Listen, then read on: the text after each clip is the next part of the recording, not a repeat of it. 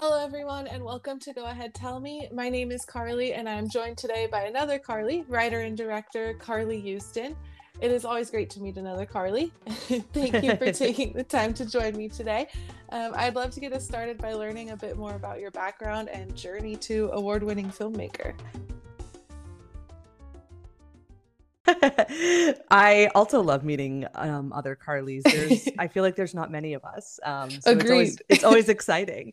Um, thank you for having me. I'm so excited to be here. Um, let's see my journey. Oh gosh, it's long, but I'll try to condense it. Um, I I actually started working in post production. I, I, worked as an editor for a long time, and um, I was working in New York City.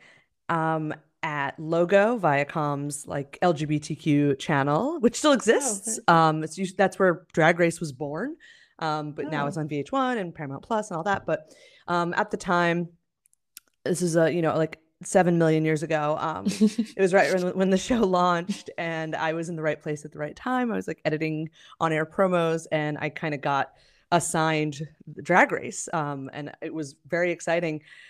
Cut to a few years later, um, and they're letting me like you know kind of like come up with a whole promo concept and actually direct these shoots with the queens and with RuPaul. And so wow. my first time like directing professionally not just like messing around with my friends in a camcorder RuPaul. And I was like right? Like I was just like oh my god. Like first of all you're 100 feet tall and you're like an icon and this is incredible. But there was also this moment where I was like, oh, this is what I'm supposed to be doing. I'm supposed to be mm. directing. Like I, it just felt like everything fell into place. And so it was from there that I started trying to shift my focus um, from less from editing and more into directing and writing and things like that. Um, moved to LA, started working in kind of like uh, I moved into I moved to LA in uh, early 2013. So it was like when kind of like short form digital content was just like exploding. Mm-hmm. Um, and you know, bounced around directing and working with a bunch of different companies and things like that. Got to do a lot of really fun different projects, including um, for me at the time, The Holy Grail, which was uh, directing for Funny or Die. Um, oh, yeah. Um, as somebody who who grew up loving comedy and who you know is is most passionate about making uh, mm-hmm. comedy, mm-hmm. um, that that was just like oh my god. Um, and so uh, then I got I made a a very micro budget feature film with some friends called Suicide Kale. Mm-hmm. Um, we ended up winning Best First Feature at Outfest that year. And from there, things I, I was like, okay, I'm I'm like really gonna do this. I'm gonna try to really like make this shift from like working on on the digital side to like trying to get really into like film and television as a director, as a writer. Um, I did AFI's directing workshop for women which mm. was a really incredible experience. Um, and I made a short film called Misdirection um, as part of that. And um, yeah, it's it's just been like it, you know, it's like it's a very slow burn of a of a career path, I guess. Like I've been doing this for like 15 years, but oh wow, um, yeah, but like it's it's you know it's it's it's getting there it's getting there. It's you know it's it's like hustling all the time but um but i love it and unfortunately have no other skills so this is where i'm at. And hey, then, this is a great um, skill to have so. you know it's okay but like and then along the way um had the opportunity to write comic books and so i have a couple uh, like graphic novel series yeah, published by boom that. studios. Yeah it's I grew up like hanging out in comic book shops uh, in like middle school with like because I had no friends, and so it's just like it, it never occurred to me. I didn't understand. You know, you're a kid, you don't understand that. Like, no, no, you don't need to be able to draw. You just need to have ideas. Like, you can you can exactly. you can work in this medium without being an artist. And I cannot draw at all. um, I, and when I was uh, in middle school, I, I, used to like trace drawings and like turn them in for school assignments, and people oh, thought I could draw. I did the like, same thing. such a con. Oh my god! You maybe this is a Carly thing. We should investigate this. I'm gonna do. I'm gonna do a study. Perfect. oh my god! And like, but like you know, you don't know. It's like also I didn't understand that like what a director was. You know, when mm-hmm. I was mm-hmm. like growing up either. It's, it was like the '90s. I I didn't get that that was even a path forward. So, you know, it's like as things evolved, as I got older, I, I kind of started to realize different paths, different like ways I could I could kind of do what I wanted to do and like tell the stories I wanted to tell. So yeah, now I've got graphic novels, I've got short films, I've got a feature, and I'm just trying to keep going and keep, you know, kind of climbing, clawing my way uh, up through through this industry. yeah, you've got quite the collection. I was looking through the, the projects you've worked on and how great you got to start on RuPaul's. Not very many people can say that, I would assume. Oh my god, yeah, it's uh yeah, it's wild. um, and I actually I watched Misdirection, which I loved so much. Um, oh, and it, thank you. yeah, of course, it was awesome, and it really um, like resonated with me uh, because of the take on OCD, um, which I grew up with a mom and a brother and a couple other family members. OCD, so I'm very familiar with it, and like um, just it walked. It felt like I was watching somebody who really knew what OCD was and how it felt. Um, it felt oh, that, like such a very accurate representation. That truly means like so much hearing that. Um, I this film was like it was part like wanting to tell like a queer coming of age story and like telling something that had magic in it, but it was also like this like years and years of wanting to to figure out how to portray the type of OCD I have mm. on screen.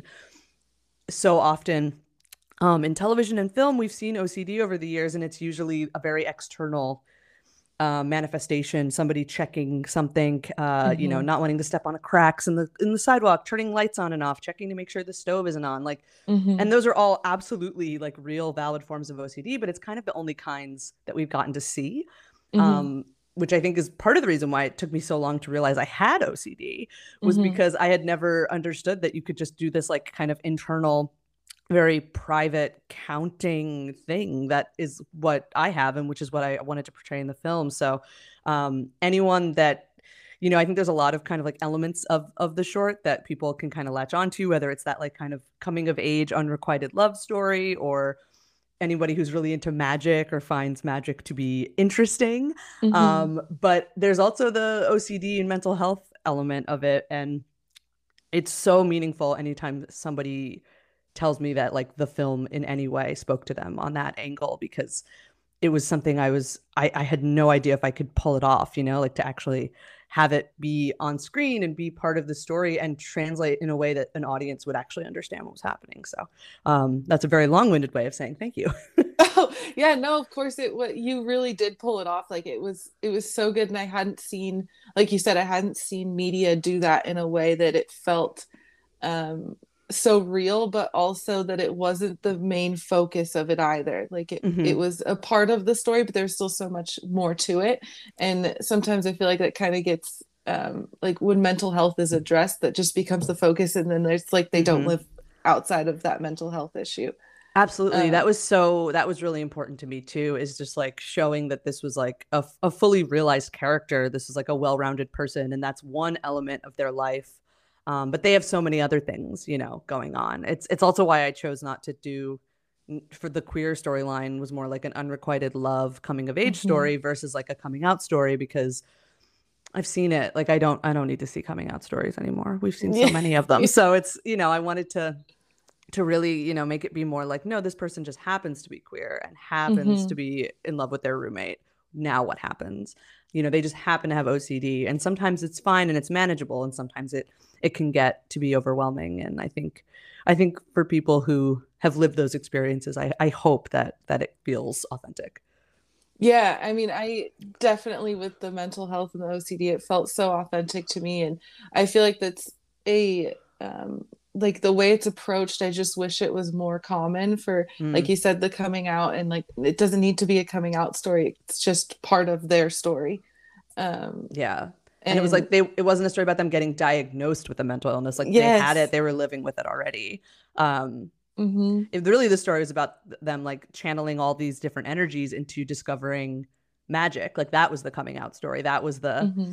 the like introduction to something new um the other pieces of of it were just facets of their life Yes, oh, I loved it so much. I watched it twice. It oh my so goodness, good. thank you so much. yeah, no, it was so great. I um like started sending it to friends already, and it's like you have to check this one out. It's so good. And um my my best friend's super into magic, so I'm excited for her to watch it. Oh, awesome. um so kind of on that same note i wanted to ask you like what is important to you in terms of what people take away from your work because i see a lot of your work is very um like intellectual and it has a lot of meaning to to the work. Well, I've never heard my work described as intellectual, so thank you. That's I'm gonna I'm taking that with me. I'm definitely gonna hold on to that. Um, I I think, you know, it's like it's tough because like there's there's the projects that you do because you're hired to do them, mm-hmm. and there's the mm-hmm. projects you do because they are like meaningful or like they're projects I get to write um, mm-hmm. and really like craft from the start.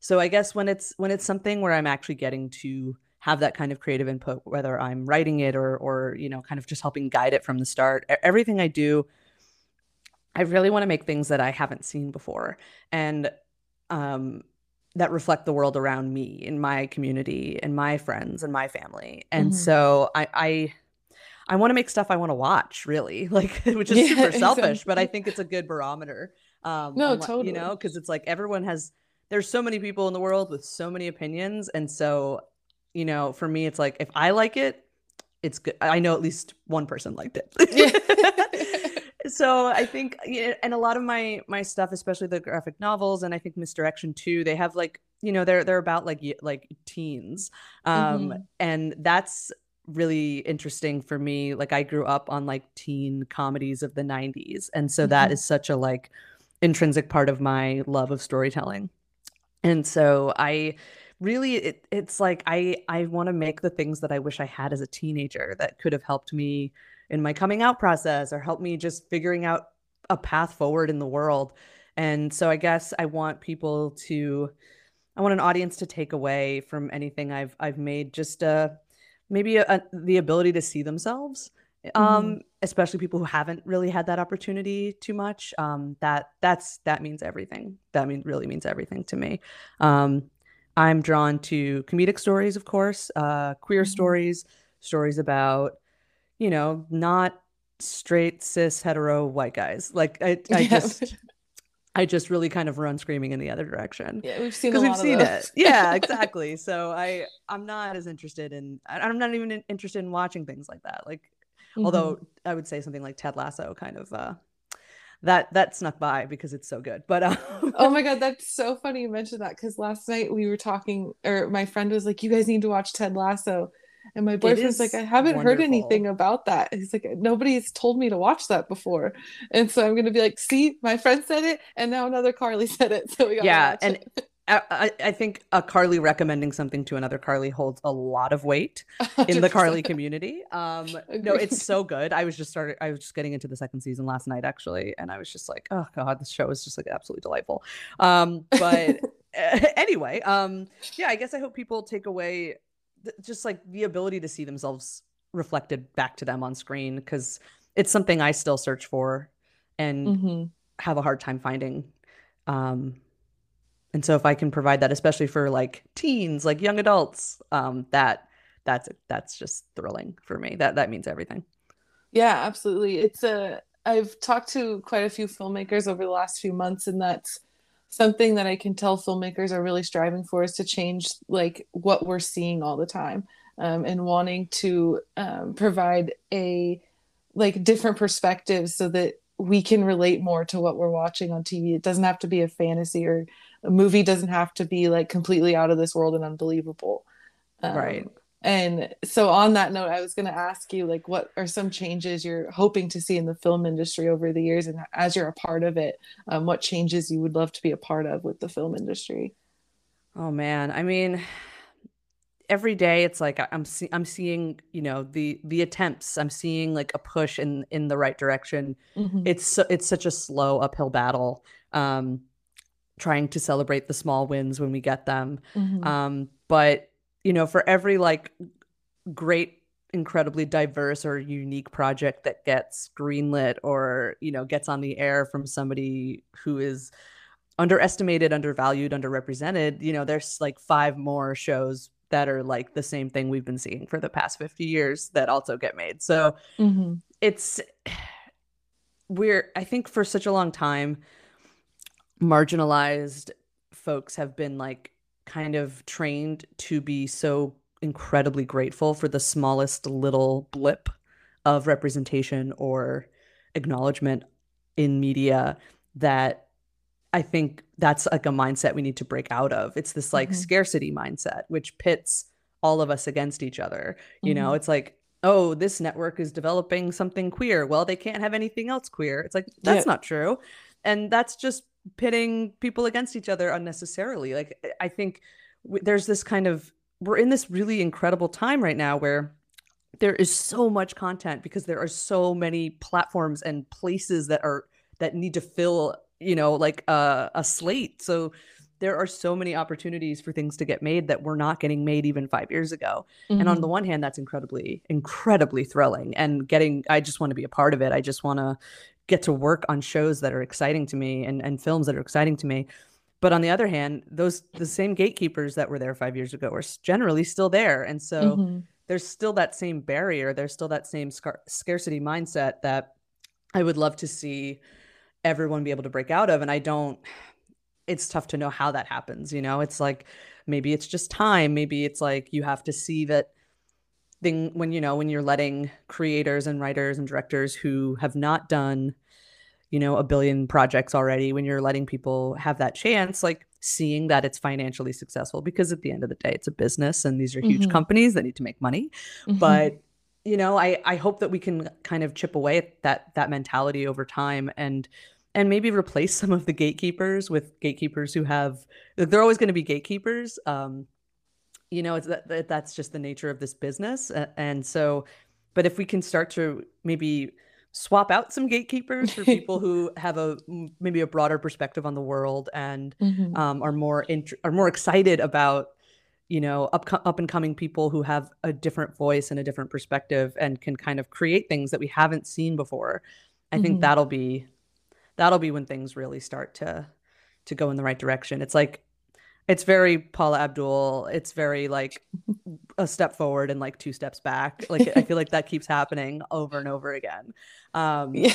It's like every time we make like you know like somebody amazing and cool gets like a project greenlit, then like something stupid happens on the other side. Of things. So it's it's you know it's it's like this very slow crawl, but mm-hmm. it, it definitely feels like things are at least a little a little bit eh, going in the right direction. Um, but I I just I just want to be a part of it. I just want to mm-hmm. I just want to be able to tell the stories I want to tell and be able to help support other creators and filmmakers who want to tell the stories they want to tell, like help bring people up around me, like whatever I can do. You know, if I get my foot in the door, I'm going to try to blow that door wide open. And so that's that's how I approach all of this because it's it's tricky, you know. It's yeah. a tricky business. oh my god, yeah, I can't imagine and I feel like the change really needs to happen almost from like the top down. Right, um, and it's hard to do that with the exactly. same people in charge um, because they're really the ones who control everything. There, there's mm-hmm. only so much you can do on your own. Like and th- and there's so much more you can do on your own right now than there was 10 20 30 years ago right. you know you you there everybody kind of has the ability to make something and get it out there to an audience using social media. Like the the barriers to entry are much less uh you know uh, or wow i can't think of words. The barriers to entry are less than they used to be. Right. Um, though even that requires a certain level of privilege to mm-hmm. be able to have the equipment and means necessary to make something on your own and the time necessary to devote to it um, without you know necessarily getting paid. So right. there's you know you can make things on your own. You can get your voice out there which i think is so important. But that's there's only so much you can do until like you know you want to level up. You want to get to a larger audience. You want to get paid to do what you're doing. If you want to be able to actually make a living and and like you know be be fairly compensated. And so, in order for that to happen, that's when those gatekeepers and those huge companies are kind of crucial. And, you know, they need to they need to just open their minds a little bit more. They're starting to, but yeah. you know, it needs to be a little more meaningful and there needs to be a lot more follow through. Yeah, exactly. Um, it's interesting, like that they are getting better, and I, we can see it in the content and some mm-hmm. of it that we get in the mainstream media. Um, but like you said, it's a business, and I feel like on one hand, it has to be more profitable to start sharing more content that's more relatable to more people. In my mind, it just makes logical sense that if you're creating content that the people want to see and you have a wider range of audience, like it it would just be a no-brainer absolutely and and the data supports it as well like all mm-hmm. the studies that have been done all like the studies like i i need to like pull them up. I, I don't want to like misquote anything but i've read so many studies where it's like it just is so obvious that it's like also a smart financial and business decision to be right. to be doing things like this. So it's it's you know people just get stuck in a way of doing things and people are they can't see the you know forest of the trees or whatever. So it's it's getting there but it's it's very slow. But i agree. Kind of a no it has been quite like the um it's been very refreshing talking with different filmmakers and seeing people that are making the like steps toward more inclusion um, like yourself and it's because I, I wanted to be a part of the film industry for so long. I went to film school and everything, um, but it's so hard and it's it's such a hard journey. Um, mm-hmm. Like you mm-hmm. said, the financial aspect of it is so difficult, um, and so people like yourself who have been able to do it and are trying to make a difference with their work is really really cool to see. Oh, thank you. It's it's just a constant, constantly hustling, constantly grinding and constantly dealing with just massive rejection. It's but like the lows are low, but the highs are so high mm-hmm. that I just that's what I just keep reminding myself of. Like when I, you know, when I I get to when I got to like create graphic novels, I was like, oh my God, this is amazing. like I'm gonna I'm not gonna waste this opportunity. And it's it's that's what it is for me. It's like doing whatever I can to get there and then just making like getting the most out of it for myself and and putting the most into it for an audience as I possibly can. Mm. Yeah, and it comes through in your work too. I was um, I didn't get to watch the whole thing, but I was watching um, clips of Suicide Kale and reading about that film as well. And I kind of wanted to ask you for my own like interest um, about the process of that film because I saw that it was done in like five days um, and it just seemed like such a cool process that and that was one of your first projects right? Yeah it was my it was my my first and only feature. Um it was a collaborative uh, uh experiment with my friends really is what it was. Um my my friend Brittani Nichols came up with the concept. It was it was we had all seen, we, it was the summer that Tangerine came out. I'll start there. Oh. Tangerine had come out. We all saw Tangerine. We were blown mm-hmm. away by not only what an incredible film it was, but the fact that they shot it on iPhones. Right. That was really interesting. It was very like, you know, they made it for like what, like a hundred thousand dollars. Like, I mean, that's such a low mm-hmm. budget for a film. Um, and so it, the the conversation in our group of friends became like, we have a little bit of free time. Like, none of us are particularly busy at the moment. So what what excuse do we have to not be making a film? and you know, once Brittani presented that to us, none of us could really argue with that because it's you're like, actually, we should make a film. You're, why did this not occur to me? So Brittani had this concept. Uh, she pitched it to all of us. We kind of rounded up the team. Um, I directed, edited. Uh, my wife Robin Roemer is a photographer and producer. She shot it. We shot it entirely on DSLRs using wow. just natural light. Um, one of the stars of the film, our friend Jasika Nicole, who's an incredibly talented uh, actor in her own right. Mm-hmm. She uh, she's like, let's shoot it at my house. Her house is just sort of like already kind of art directed beautifully and has a lot of natural light. So we're like, okay, we can do this. Um, Brittani wrote a script, but the script itself was under 40 pages, which for wow. a feature is not not a script.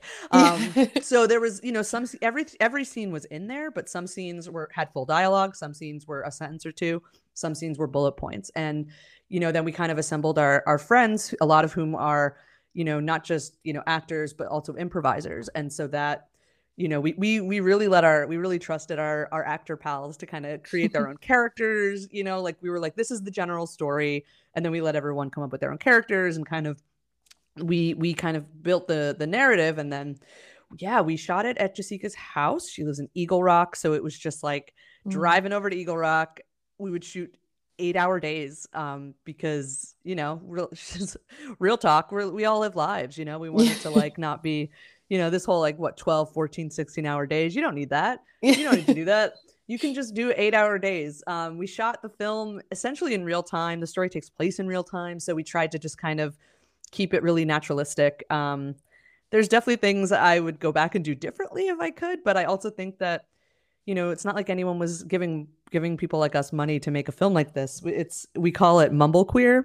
Um like uh mumblecore like the duplass brothers kind of uh, okay. inspired inspired that idea. Oh, i love um, the duplass brothers. oh yeah absolutely. And so you know it was just like two couples having lunch and and kind of like this character study in like kind of these relationships falling apart and evolving. Um mm and we it was five days eight hour days and we went into it like okay look at the very least we all got to hang out we got to make something we got to learn we got to kind of flex these different creative muscles. It's not like we had anything else going on these days. Um and that's and and like you know maybe we make something i'll edit it and like maybe no one will ever see it. Maybe it'll be a thing where you watch it and you're like this is only funny to this group of people that made this film. You know like a thing that you cannot that can't exist outside of that because nobody would care. But we watched it and we're like, actually, this feels like maybe feels like a real film. Like, did we did we do this? Did we pull this off? we started showing it to other people and they were like, yeah, this is a real film. So we started submitting to festivals. Um, and you know, we we kind of made the rounds on the queer film festival circuit, screening at you know all pretty much all of them um but then that the award we won at outfest was was so unexpected and so huge and just I, I'm still like, I can't believe that happened um, because it was major. I, I, I mean, we really didn't think anybody would ever even get to see it because we didn't think it would be good enough. But the grand total we spent on the film was like four or five thousand dollars, which was just uh, for a color, a color grading and a mix. Wow. Um, because we all, you know, just donated our time because we were just, we were all, we all had a stake in it. You know, we were yeah. all invested in doing this together um, none of us had ever really done anything like that before, and it was it was a, such a magical experience getting to do getting to go on that adventure with my friends and and then actually getting to show the show people what we made uh, after after the fact. It's still pretty incredible. Yeah that's um, i'm like a lot of loss for words because i as you're saying this story i was like wait it won best first feature i'm pretty sure. Like i read that somewhere. It and did. so and that's just incredible and it's so inspiring to like someone like me who's wanted to make film but always has an excuse not to. Um, oh there's um, always excuses not to. Right. i'm so good at talking myself out of doing things. I'm a double taurus so my like general oh. state is just sitting at home and doing virtually nothing. Um, but you can't really argue with the logic of we don't have an excuse not to make a film right like, damn you got me brittani okay you did it you totally convinced me all, that one sentence convinced me i was like i have no rebuttal uh, you are correct and now i will devote every waking moment of my life to making this awesome until until it's done and that's that's what we did it was so much fun it was so much fun that's amazing. I think I'm gonna have to throw that line at some of my friends that we've talked about for years making something. Just do just it. That's the it. way to get them. You have to just be like, "Can you come up with a reason not to?" And when they just kind of stare at you, you know that you got them. Boom, try got it. Definitely try it. You got to get them. You got to hook them. That's the way to hook them. thank you thank you i really love that advice and i'm gonna oh, use it yes yeah all credit to the one and only brittani nichols all right We'll thank brittani and the, the other carly um, before we go i know um, you have a lot going on right project wise and upcoming projects that you have um, yeah, I've been I've been busy, which has been um, which has been amazing. Um, you know, there were definitely parts of the last year and a half that were not busy. Um, but there were things have also gotten busy again, which um, I'm extremely grateful for. Um, yeah, I, I have a lot of things I unfortunately can't talk about, but I will right. say that I do have some things coming out in the next few months. Uh, some some stuff that uh, I'll I'll share on all my social medias and my things. Um, so, but I unfortunately can't say anything about them yet. no worries. I just wanted to give anybody listening like an uh, ear to listen for new Carly projects. And I will say that they're everything I'm have coming out uh, that I'm working on right now is extremely queer. So um, Perfect. get into it. It's going to be fun. Awesome. Well, I love that. And I'm very excited to see what you've got coming. I'm just excited for like to start releasing things that were made like nine months ago. You know, it's just so crazy. like the, the timeline that things have been on has been so I mean, like things always take a long time in this industry from like mm-hmm. when you have an idea to when it's actually out there in the world. Like it can just be years and years. But right. um, with with COVID and and everything that's been going on, um, it's it like the the kind of the timeline for things has been so screwy. So um, right. I'm just like, oh my god, I can't believe this thing I shot like last year is like actually really going to be out soon. Um, so it's it's really exciting to kind of get to finally put these things that I've been working on out into the world. So I, I hope I hope people like them, but if they don't, just don't tell me about it and I'll be fine. oh, I'm sure we're gonna love it. From what I've seen, I I know at least I will. The two Carlys will like it. So yeah, that's and that's really it's I'm making things for the Carly community. That's, that's what's important.